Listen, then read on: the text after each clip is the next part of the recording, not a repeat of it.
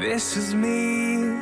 I grew up in church, raised on the gospel, trained in the word, had a faith so fearless.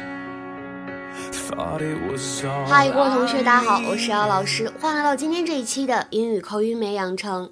今天的话呢，我们来学这样一个句子：No, actually, he was on good behavior. No, actually, he was on good behavior. No, actually, he was on good behavior.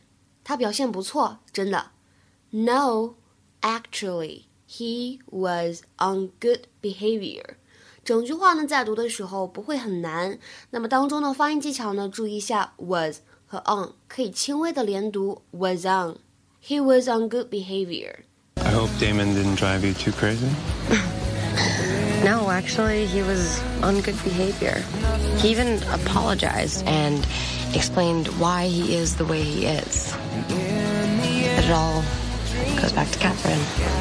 那其实看到这句话，我第一反应是，之前呢我们在公众号当中讲《Desperate Housewives》Season One Episode One 的时候呢，当时 Lynette 说过这样一句话：“You're going to behave today.”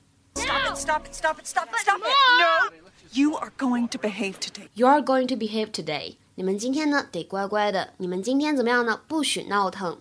那么这里的 someone is on one's good behavior，或者 someone is on one's best behavior，都表示的是表现得很好，表现不错这个含义。To behave very well, usually because you want to please someone。比如说，我们看一下下面这两句话：The children were on their best behavior. The children were on their best behavior. 说孩子们呢之前表现的很棒，或者说表现的很乖。其实这句话呢，我们也可以使用 behave 这个动词来表达，可以说 the children behaved themselves。The children behaved themselves。因为呢，在动词这个 behave 使用的时候，behave oneself 也表示的是表现的很好，表现的很乖，很听话这个意思。现在的话，大家看到这两个短语应该很好理解了。什么叫做 well-behaved children？就表示的是很乖的孩子，表现很好的孩子们，对吧？那如果是 badly behaved children，就是怎么样呢？特别皮、特别不听话、表现不好的孩子们。那我们来看一下这个句子：I want you to behave yourselves while I'm away. I want you to behave yourselves while I'm away. 当我不在的时候，我希望你们都能怎么样呢？乖乖的听话。今天的话呢，请同学们来尝试翻译一下下面这个句子，并留言在文章的留言区。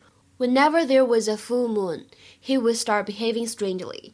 Whenever there was a full moon, he would start behaving strangely. Whenever there was a full moon, he would start behaving strangely. 这句话怎么理解呢？大家如果看过一些吸血鬼啊、狼人帐题材的电影或者电视剧，应该非常好翻译。OK，今天的节目呢，我们就先讲到这里了。see you guys around，下期节目再会。拜拜。